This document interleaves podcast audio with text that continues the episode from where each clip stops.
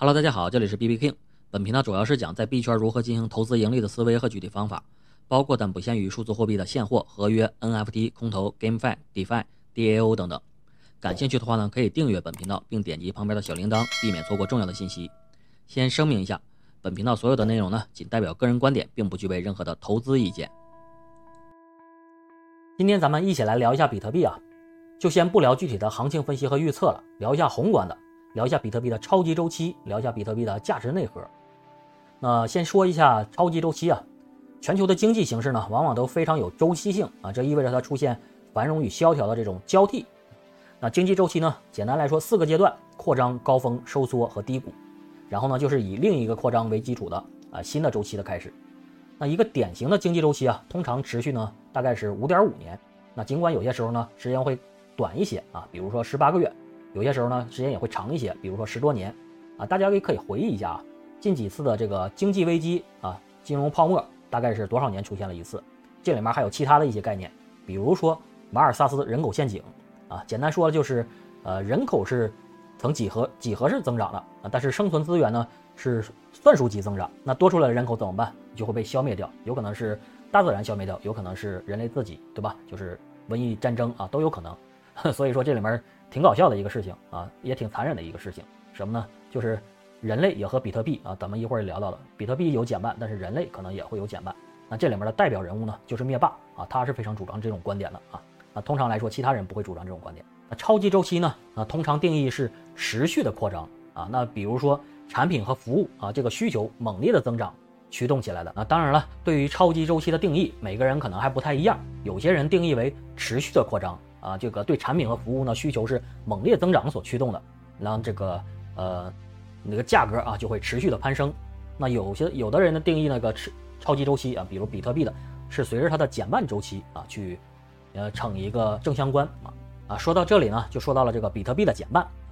这比特币的减半呢，也是一种人为的设计，对吧？那我认为这个设计呢实在是太聪明了，简直就不像是一个人啊，这个中本聪简直不像一个人。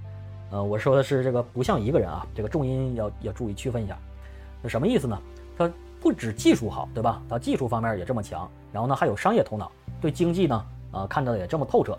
他本身发明比特币就是为了抵抗现实世界的这个资产的通胀啊。你想想，既懂经济啊，又懂技术啊，那我身边搞技术的啊，那基本上投资都一塌糊涂，对吧？这个也是一个很正常的现象，因为你认为金融市场它是理性的吗？对吧？这里面虽然啊有算术，但是呢，可能我们要。更多的去讨论，那比如说啊，这个比特币的减半啊，其中的一个典型的一个周期就是二零一六年啊，二零一六年的这个减半，当时的这个价格呢，当时从低价啊减半的时候，低价大概是六百多 U，啊，减半一年半之后呢，达到了啊一点九五万 U，呃，那大概是也是涨了二十九倍，对吧？啊，大概是这样一个情况。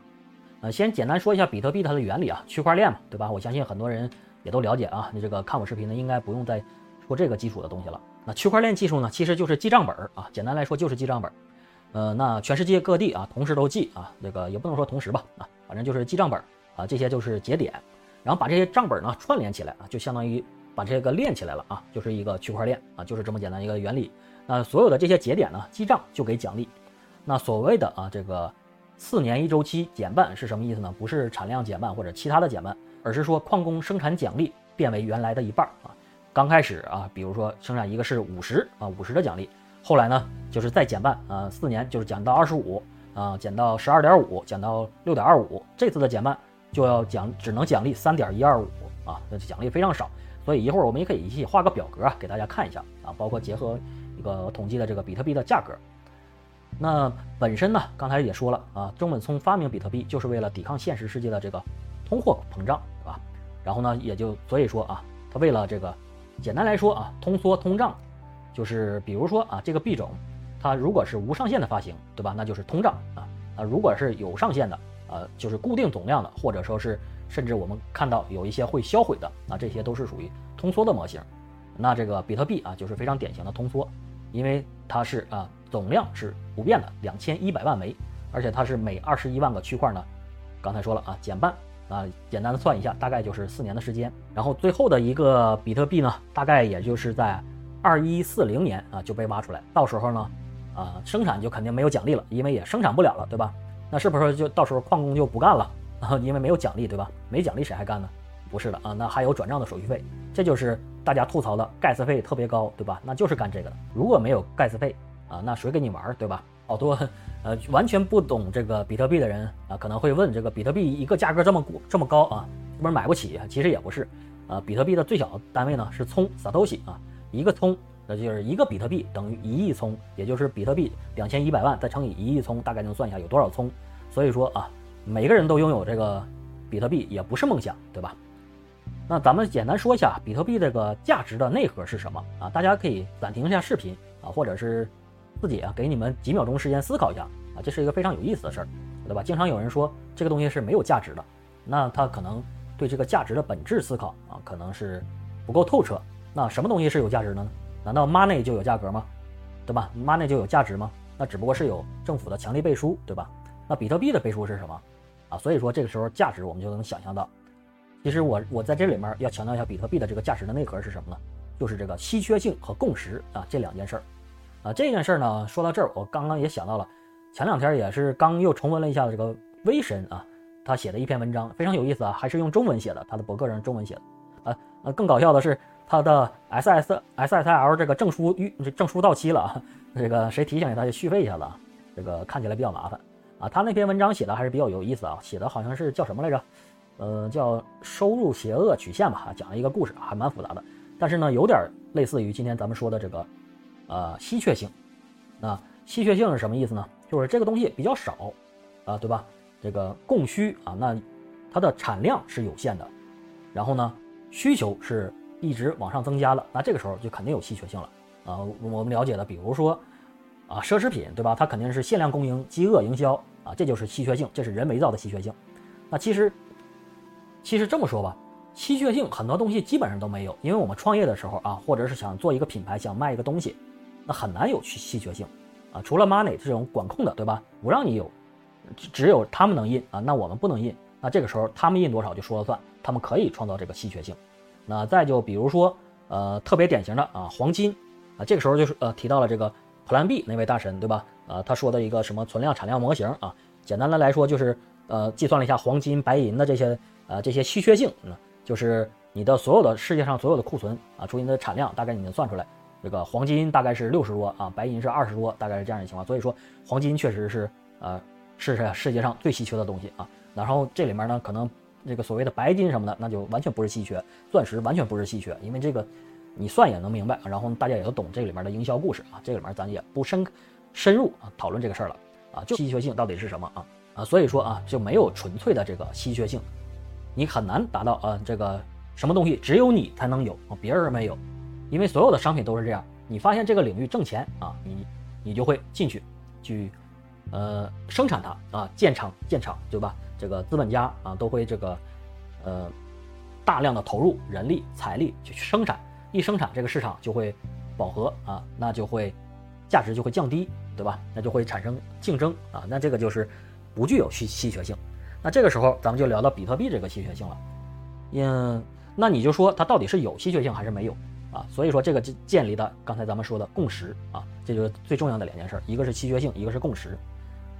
那稀缺性啊有是为什么？因为这个世界上只有一个比特币啊，虽然你可以后边创造其他的 POW 或者 POS 的一些代币啊，比如说 ETH 啊，或者是 BCH 啊，或者是什么都可以啊，但是呢，只要有了这个共识的基础啊，这个稀缺性它才存在。也就是说，如果要是大家不认为这个比特币啊是呃呃是这么重要的啊，大家都不认为。呃，想要拥有比特币，那这个时候它这个稀缺性啊也没有存在的意义了。所以说共识啊才是这个币圈所有的这些一切的啊基础。所有东西其实都是这样，有人买有人认啊，那它就值这个钱；如果没人买没人认啊，那它就不值得啊。所以说这就是比特币的一个内在的一个价值啊啊。关于比特币更多的这个实用性的价值啊，一些扩展的功能，那咱们以后有机会也可以去详细的再聊一下。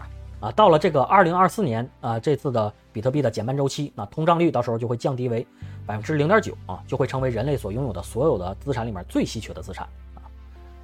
那所以呢，咱们一起来看一下这个，我们也画了一下啊，超级周期啊，一会儿可以看一下表格啊，整理了一个表格，你看就是这个表格啊，你可以看一下。啊，但是这个数据量太大，所以看的就有点失真了啊。一个是这个成交量的失真，也可以看到从这个这块开始啊，这个成交量就太大了啊，这个所以别的地儿就显示不了了，所以我呢就给它放了一个二零二三年的这个看起来比较清晰了，二二二三年都看看不清晰。然后咱们一会儿再重点研究一下这个一零年到二三年之间啊，可以看一下啊，我们可以放大一下看，放大一下看啊，结合这个，我看看能不能结合，这怎么显示呢？啊，先这样吧，先这么说吧啊，先说刚才说的啊，减半周期，这刚才我也大概简单写了一个表格，二零零九年啊，当时说奖励五十，对吧？一二年啊，奖励二十五，一六年十二点五，二零年六点二五。二四年三点一二五啊，也就马上就到了这个时间，然后时间呢就是零九年、一二年、一六年啊，这个具体的时间，啊，到二零二四年大概就是这个四月二十七号下午啊，大概是这样一个情况。然后呢，这个价格刚才也是根据这个表格我统计了一下啊，可能不太准确，因为这个表格太小了，我看不太清了，可能前后差个几天也很正常啊。那个零九年这个时候价格太小了，这个没有什么参考意义了。嗯，先从这个一二年看啊，一二年这个。十一月啊，这个时候对吧？减半啊，这个时候减半。嗯，那到了这个二零一三年啊，也是大概是一年多的一年时间吧，一年时间涨到了最高点，也就是一二三七啊，涨到了一二三七。然后呢，就是一六年，一六年也是啊，呃，一六年的七月份啊，大概是这里，这里涨，啊，这里减半。然后呢，但这次呢减半之后，涨得比较慢，之后呢就是。涨幅非常小啊，涨到了这里啊，这一波熊市我不知道多少人是在这一波熊市进来的啊，也很多人是在在这一波啊，是的话可以评论交流一下。那在一年之后就开涨了啊，这个也就是一七年的十二月十四号，涨到了呃一九三四五啊，这个我忘算了，涨涨幅是多少了？涨到这儿对吧？这是一七年，一年后开涨啊，涨到了这个一七年这里，然后呢就是这个二零年啊，这个是非常经典的，刚才说了啊，非常经典。我们在这个低点可以看到，低点，呃，低点是四八二六啊，二零二零年这个最低点是四八二六啊，在这儿，这个这个熊的很惨，对吧？嗯，然后呢，减半的时候这个价格大概是八五八零啊，大概是八五八零，这是五月啊，二零年五月，大概是这样，这大概是这个时候啊。然后呢，但是这次啊，大家可以看出来啊，经历了几次这个牛熊啊，经历了几次减半。大家很多聪明人都发现了，所以说这次呢减半之前就已经开始小幅的涨了啊，这个可以看到啊，这个零二零年的五月份对吧？大概是这，差不多啊，反正就是呃三月份啊是最低点，然后呢峰值啊就是峰值是二一年，也是大概是一年后对吧？大家所以说啊咱们这个说超级超级周期的这个概念，哎说的不就是这个意图吗？我看看能不能给它一起显示啊，这样比较方便啊，放在一起显示这样好一些啊。说到超级周期嘛，对吧？你可以看一下，那这这里对吧？比如说这个零九年啊，嗯，零九年这个前面看不着了啊，咱们就这开始吧。啊，到这儿对吧？这是一个啊，然后这儿到这儿对吧？然后这里啊，到这儿，这是一个周期。然后这个时候呢，这个周期里面就比较有意思了啊。呃，你可以看一下，这个是高峰期，咱们一会儿也可以一起看一下。呃，刚才说到了这个二零年的对吧？五月份啊，呃，之前最低点是四八二六，然后减半的时候是八五八零，一年后这个峰值就是二一年的四月份的时候，大概是。这个时候啊，这个其实是双峰值，对吧？这个咱们以后再详细聊这个这次的经典的啊，这两次这个一个大的大大的波动，这里面非常爽。当时这里边波段这个做空做多啊，非常爽。嗯，这里边啊，我们这个到了最高点峰值就是这个二一年啊，二一年的这个呃四月啊，四月十四号就是这个六四七七八啊，那相当相较于之前的这个。最低点啊，相较于这里这里的最低点，呃，涨幅呢是百分之一千二啊，百分之一千二就十二呃十三倍对吧？那就是十三倍啊。嗯，那这个时候包括还有另一个低点啊，这个是二零一二零二一年的六月啊，二零二一年的六月，这个把它取消，二零二一年啊，这这里对吧？没错啊，这里这个也是一个最低点对吧？这是跌到了这个三一六九二，然后呢，到了这个又短幅又拉升上去啊，拉了一个最更猛的。所以说很多时候我们把这个周期拉长啊，呃，每个人都能看得很清楚。那但是我们就纠结于局部的时候啊，没有这个战略思想的时候，纠结于局部，每天看 K 线的时候，那你就会很懵，对吧？行情到底走哪儿？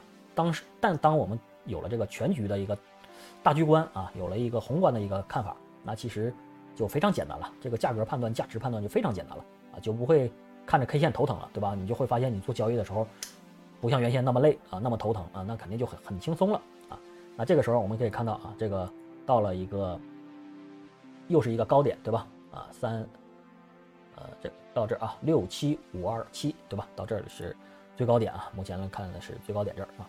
然后呢，这波熊啊就开始了，啊，特别惨的，我不知道有多少人是熊市进来的啊，熊市进来的新人应该比较少，应该都是一些老人啊，然后这个残留下来的啊，熊市残留下来的，无论是挣到钱的啊，还是没挣到钱的。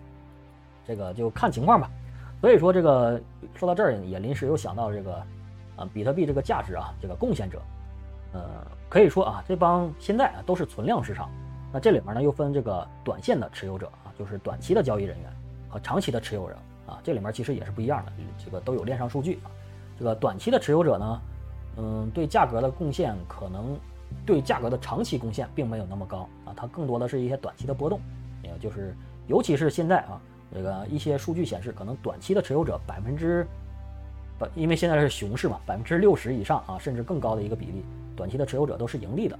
那这个时候他要是套利走人，那这个时候其实就是会下跌。那长期持有者是什么意思？啊，长期持有者那可能通俗上来说，对吧？呃，没有直观的去影响比特币的价格，为什么呢？因为你持有了，也没有买，也没有卖，对吧？那通常是是这样。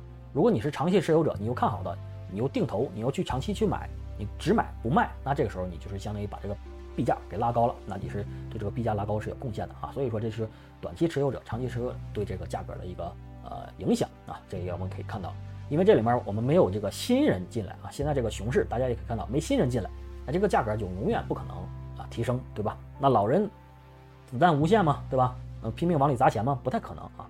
呃，尤其是这样的情况，你更有钱也不带往里砸的，所以说这个时候就会很难过，对吧？很惨。那这个除非有新钱进来，新钱的话，有可能是韭菜进来，也可能是大的大庄进来啊。比如说啊，这个前段时间这个贝莱德 ETF，那个炒得很火热啊。这个后续看一看，它对是不是对这个对价值啊有更高的提升？这里面他们确实也是一个贡献，就是很多资本的热钱啊，很多大的资本啊，啊，不知道其他的大的资本会不会到时候都进来啊？以后真的可以详细再聊一下比特币这方面的一些啊机遇啊，这个。我认为还是有非常非常多的可以聊的，就是刚才也说的啊，比特币的这个呃长期价值啊，比特币的呃一些实用的功能啊。为什么说实用的功能？其实有些东西还不太好讲啊，这个涉及到了一个这个世界运行的本质的真相啊，非常残忍啊，但是呢，它就是现实啊。那这个时候有有机会啊，咱们再去聊一下。那所以说啊，咱们看一下啊，这一次的减半周期，也就是说这个二零二四年。啊，也是马上就到了，所以说这个也是快年底了啊，咱们就一起来聊一下，二零二四年到底是它是不是啊会如之前啊，所以说也不可能完全是这样，对吧？你这个这个也没人敢保证啊，但是是不是会形成这样的一些啊之前这么一个明显的趋势，还是是说啊它可能它不可能永远是这样的吧？它什么时候能打破这种超级周期啊？那它可能就会变成了一个从啊。从这种所谓的这个风险的资产啊，转向了这个避险的资产啊，转向了真真正实现了它我们经常叫的数字黄金啊，真正实现能跟黄金比拼的一个避险资产。那这个时候它应该就是一个成熟期了。那毕竟现在比特币说起来这么多年啊，还是很年轻，对吧？从这个呃零九年我第一次听说这个东西啊，到今天，当时当时的认知不够啊，当时的技术上懂了啊，但是它的市场价值确实没有看懂。那所以说入场稍微晚了一些啊。那现在啊，已经看懂了，对吧？呃，也也不能说说晚，对吧？那所以说，呃，下一步啊，比特币到底是什么样？那我认为还是长期来说啊，还是非常非常看好的啊。那这个，所以说啊，这个很多币圈新人进来之后，也不要被很多 token 啊这个眼花缭乱啊，土狗币、meme 币，天天一大堆，对吧？炒各种概念你也看不懂啊，你也想看懂，你可以看我的视频，多多学习，对吧？多多去了解啊各种各样的知识，那你才算啊懂一些。否则的话，不懂的话，我觉着就无脑啊。BTC、ETH 这两个无相看好，我觉得问题就不大啊。投资 BTC 应该是在这个行业里边，嗯，唯一可以说稳定啊，这个也是很多人老韭菜的一个共识啊。BTC 是唯一一个可以说是稳定的啊，但是很多人觉着它，嗯，不够不够有想象力，对吧？因为毕竟价格已经在这儿了啊，嗯，涨幅它再涨能涨哪儿去？涨一倍、涨两倍，对吧？就不如土狗币，对吧？梭哈冲进去，百倍、千倍的涨，对吧？他们喜欢这种啊，但是那个风险也是同时。非常非常大的啊，那咱们今天关于比特币的超级周期啊，就聊到这里。呃，至于之后啊会涨到什么样，对吧？这个涨到什么样啊？这里面数据，它这里面数据都不够多啊，就不如。你看我这个，我这个还是非常多的啊，把这个整个之前所有的数据都扒下来了，非常多。呃，所以就做了一些表格，但是呢，这个 Excel 它功能有限，看起来还是不够舒服啊。